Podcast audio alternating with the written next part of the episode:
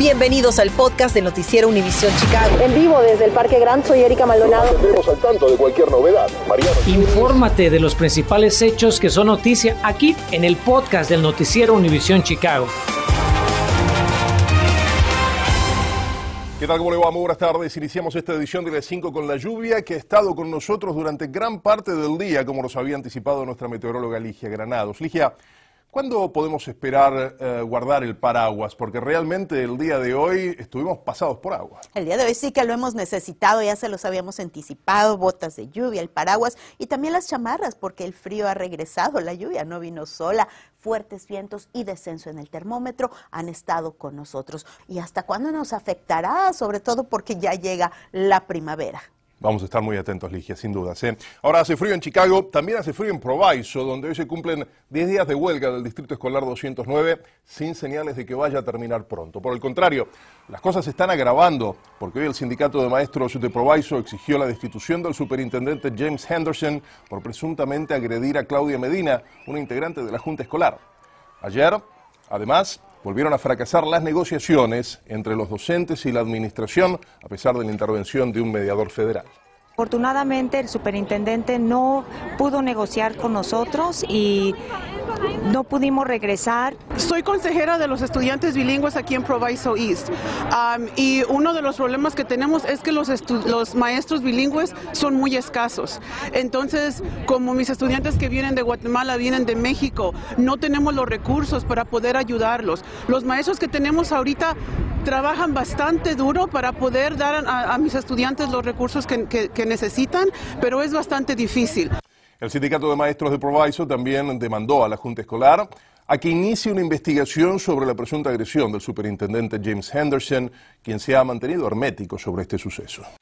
Vamos a pasar ahora al tema de la pandemia que sigue disipándose en el estado de Illinois, por suerte. El Departamento de Salud Pública reportó 7.469 nuevos casos de COVID-19 durante los últimos siete días, incluidos 123 decesos en este periodo. La cifra de contagios y muertes por la pandemia es menor, comparada con los 8.519 casos de COVID reportados la semana anterior, que registró 149 muertes. La tasa de positividad de contagios se mantiene en el 1.3%.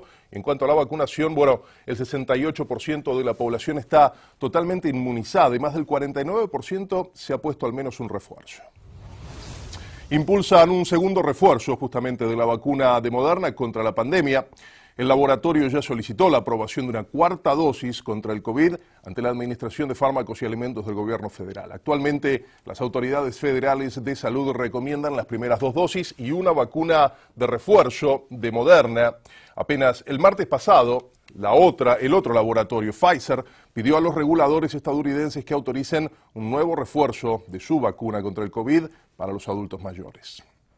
Y con el cambio de estación este fin de semana es importante que limpie o cambie los filtros de su aire acondicionado porque si están sucios podrían empeorar sus alergias. Por eso Carmen Vargas, junto a un experto, nos explican paso a paso lo que debemos hacer para mantenerlo libre de polvo. Carmen. Mariano, este domingo finalmente llega la primavera y bueno, desafortunadamente también la temporada de alergias. Por eso es muy importante que antes de presionar el botón de encendido de su sistema de aire acondicionado, pues realice una limpieza profunda de esos ductos. Por eso esta tarde me acompaña Ángel, quien es especialista en este eh, servicio. Ángel, ¿Cuáles son los beneficios de realizar esta, esta limpieza? Sí, los beneficios más importantes son la calidad del aire en tu casa, porque respira todo el aire saliendo de tus conductos. Eh, por ejemplo, si limpias tus conductos, ya no va a salir tanto polvo de los muebles. Las alergias, al limpiar tus conductos también ahorras energía. El proceso sería usar un cepillo, que es obviamente algo bien eh, sofisticado para limpiar los conductos. Se abren las ventilas y se mete este cepillo que va cepillando todo por dentro. Todo el polvo se disuelve y la máquina lo succiona y lo saca afuera.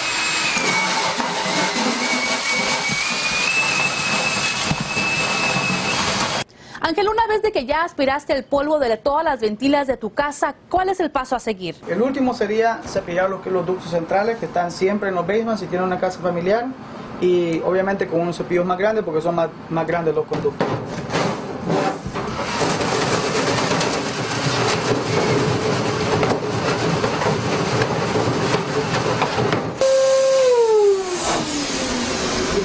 Desinfectar los conductos, se inspecciona la máquina, ya prácticamente está listo para todo el año. Otro aspecto que no puede dejar pasar de largo es reemplazar los filtros de su aire acondicionado. Si utiliza un filtro como este blanco, debe reemplazarlo por lo menos cada tres meses. Si usted prefiere este de color azul, deberá reemplazarlo cada mes. Carmen Vargas, Noticias, Univisión Chicago. Importantísimos los consejos de Carmen, muchísimas gracias. Vamos a tomar una pausa. Cuando regresemos anuncian una nueva ronda de gasolina gratuita y le diremos cuándo y dónde está una de las estaciones de servicio donde podrá surtir su vehículo. Infórmate de los principales hechos que son noticia aquí En el podcast de Noticiero Univisión Chicago. La verdad es que muchos residentes de Chicago temen que ahora, con la llegada de la primavera, se vea un repunte de la violencia en la ciudad. Y como les reportamos anoche, un niño de solo 11 años de edad resultó herido en medio de un tiroteo. En total fueron 17 las personas que resultaron víctimas de bala solo el día de ayer. Por eso, nuestra Ambal Gilmore se dirigió hasta la policía para saber qué es lo que planean hacer para evitar estos crímenes que cada vez que llegan las temperaturas más altas del año, pues aumentan. La violencia en Chicago acapara titulares todos los días. Cuando el tiempo mejora, parece que el crimen aumenta. Justo ayer le reportamos la alerta local en el noticiero de las 10 de la noche, donde un niño de 11 años fue baleado en el vecindario de West Garfield Park. Según la policía de Chicago, la balacera ocurrió a eso de las 8.15 de la noche entre las calles Karloff y Monroe, donde otras tres personas también fueron baleadas. Según estadísticas de la policía de Chicago, en el 2021 el departamento tabuló 7.257 crímenes violentos, comparados a los cuatro meses del 2022, 9.708. Jesús Brand, de 33 años, es parte de estas estadísticas. Hoy su hermana compartió cómo ha sido estos últimos meses sin estar al lado de su hermano, tras ser baleado a muerte en enero de este año, mientras que manejaba a su casa en el vecindario de Brighton Park. La, la mera verdad es, difícil viendo a mi familia pasar por algo fuerte y especialmente a mi mamá. Este, ella está quebrada ahorita, ella no está muy quebrada. Es difícil, la verdad. No, ahorita pues no tenemos respuestas y es algo que, que más este, es- no nos deja estar tener un poquito de justicia. No, no sabemos nada del caso ahorita. Es que como sucedió tan rápido que no, no tienen una placa, ah, el- el- la camioneta iba conduciendo muy rápido, so no se pudo captar mucho de eso. Y ahorita no, pues no tienen un, un, este, un lead bueno. Esta tarde hablamos con el vocero de la policía de Chicago para indagar lo que están haciendo para resolver casos pendientes como el mencionado y las medidas implementadas ahora que las temperaturas mejoran. En primer lugar, un caso como si fue un homicidio, eh, son muchas horas de trabajo por, los detectives y aparte de eso, ah, si hay video, eh, su investigación es larga, ah, pero también podemos resolverlo mm, más rápido con la ayuda del público. También otra vez pidiendo al público su ayuda, si saben algo, si, si escucharon algo, si tienen información acerca de este caso, que nos llamen. El Superintendent Brown siempre tiene planes para combatir el crimen aquí en Chicago y como siempre va a dirigir a sus, patrullas en todos los vecinda- los vecindarios de Chicago para proteger todos todos los, los vivientes aquí. Y esta tarde le preguntamos a los residentes de Chicago sobre qué opinan sobre la violencia que se está viviendo aquí en Chicago y si los policías de Chicago están haciendo un buen trabajo para combatirla. Creo que pueden hacer más. Este, casi no veo tanto policía rondando las calles. Yo creo que podría haber más patrullas am, por toda la ciudad para, para evitar todo, todo tipo de violencia que está pasando. Pienso que sí, que es bien importante el trabajo de la policía, pero también pienso que les quitaron mucha autoridad. Ahora, desgraciadamente, creo que no se están haciendo respetar como deberían. La policía de Chicago aseguró que 100 detectives más se graduarán este fin de semana y serán asignados a casos pendientes. Ámbar Gilmore, Noticias Univisión Chicago. A propósito, este fin de semana se retoman los esfuerzos por parte de la policía y el Centro de Coordinación Comunitaria para reducir la violencia en la ciudad de Chicago. Mañana sábado 19 de marzo se van a reanudar las audiencias públicas para rediseñar las estrategias para combatir el crimen y la inseguridad en la ciudad. Será el turno para la comunidad latina ya que de acuerdo a los organizadores la audiencia se va a realizar en español y se invita a los residentes a que participen. El foro se va a realizar a las 10 de la mañana en Gold Dome Field House, en el 100 norte de la avenida Central Park, en el vecindario de Garfield Park. Y si usted se perdió la gasolina gratuita de ayer en Chicago, no se preocupe, que viene otra oportunidad. El empresario Willie Wilson anunció que el próximo martes, 24 de marzo, a partir de las 7 de la mañana, va a volver a regalar combustible, pero esta vez lo va a hacer a través de 25 gasolineras en vez de las 10 que utilizó este jueves. Por ahora, la gasolinera que sabemos que sin dudas va a estar regalando combustible es la Mobile, ubicada en el 2800 sur de la avenida Ketz. ¿Escuchó bien? 2800 sur de la avenida Ketz. Y además, el ex candidato a la alcaldía dijo que su contribución va a subir de 200 mil dólares a un millón de dólares. Impresionante. Si usted planea viajar en avión pronto, prepárese a pagar más. Las aerolíneas dicen que el aumento de 15 a 20 dólares por boleto o por un boleto promedio de 200 dólares, se debe al incremento del número de pasajeros y no al alto costo de la gasolina, así que no vaya a reclamarle a Willie Wilson.